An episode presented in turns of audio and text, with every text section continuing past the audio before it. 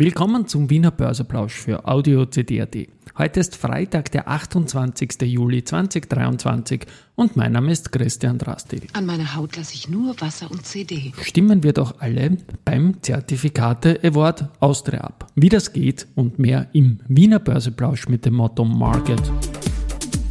And hey, here's Market and me, podcasting for equity. With only hey.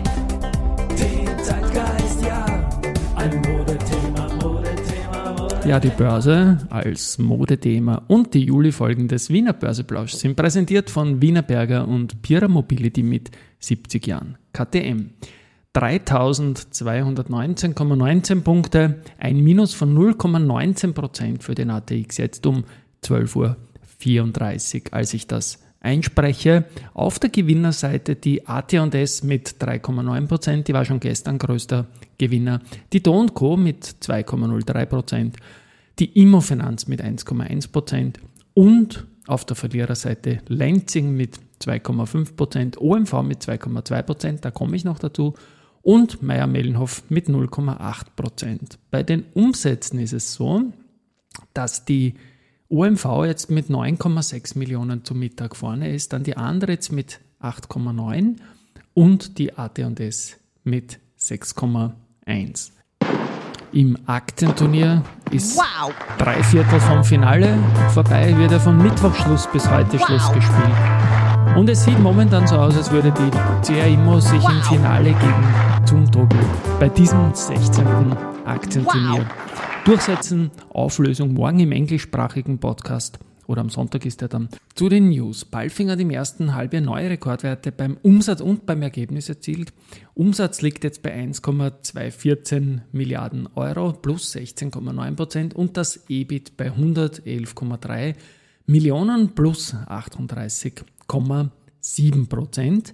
Bis Ende 2023 haben wir auch noch einen sehr, sehr guten Auftragstand, sagt das Unternehmen. Aber in dem Ausblick ist man ein bisschen vorsichtig wegen geopolitischer und makroökonomischen Entwicklungen.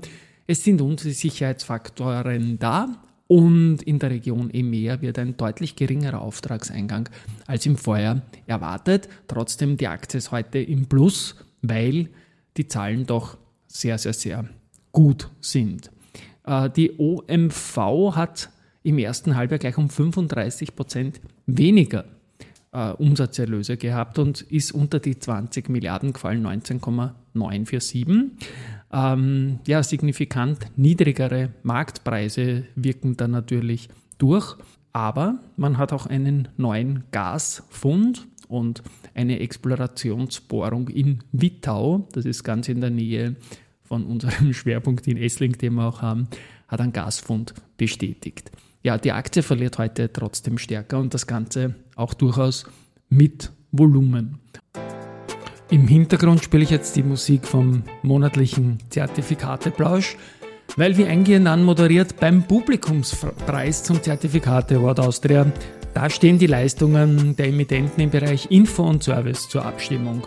Und wir alle können da mitvoten, den Link werde ich in den Shownotes bringen dann.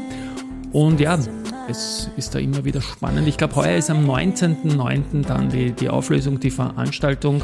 Ich werde dann in den nächsten Tagen auch die Juryunterlagen, dann, wenn sie da sind, durcharbeiten. Und ja, freue mich wie jedes Jahr auf diese Veranstaltung. Fix ist auch schon, dass das Cover vom Quartalsmagazin vom Börse Social Magazine diesem Thema wieder gewidmet ist. Im Hintergrund, wie gesagt, spielt den Song. Die Sängerin Felice hat das mit mir gemacht. Bullish Girl, Bearish Boy.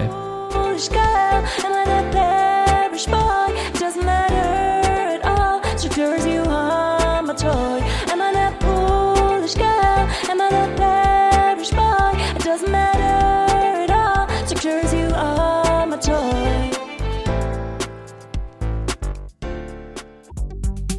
Und dann gibt es noch Research und zwar die Baderbank hat mehrfach zugeschlagen gleich. Bei Andritz bleibt man bei Kaufen und Kursziel 75 Euro. Beim Verbund bleibt man ebenfalls auf Kaufen und ein Kursziel von 105 Euro. Und bei Semperit bleibt man ebenfalls auf Kaufen vor den Zahlen und Kursziel 30 Euro. Und auch die HSBC war unterwegs, die hat sich die erste Gruppe angeschaut und auch da gibt es ein Kaufen. Das Kursziel geht von 56 auf 55 Euro homöopathisch nach unten. So, nachdem ich auch dieses Wort geschafft habe, jetzt ein wunderbares Wochenende. Erholt euch und wir hören uns am Montag. Tschüss und Baba.